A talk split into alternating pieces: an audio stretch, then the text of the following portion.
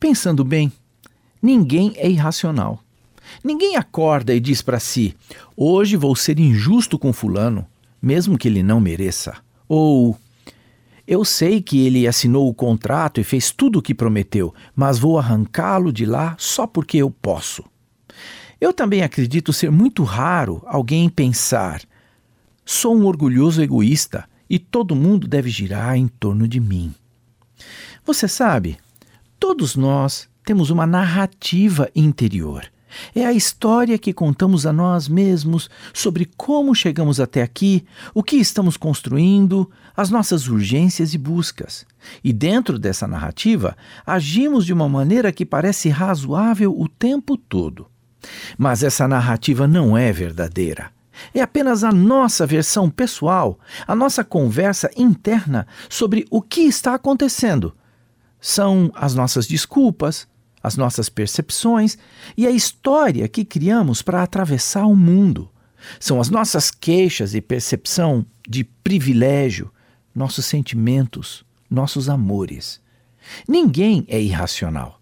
Ou, para ser mais preciso, ninguém pensa que está sendo racional.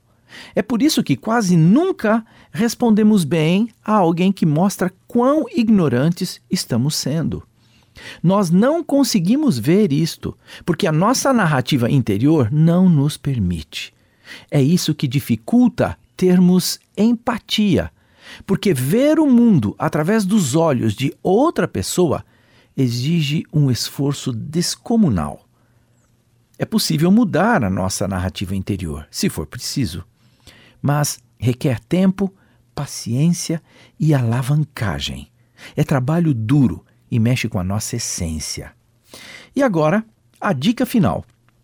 Se você descobre que não está causando o impacto que deseja ou não alcança os objetivos pessoais que persegue, isto é sinal de que a sua narrativa interior não está ajudando.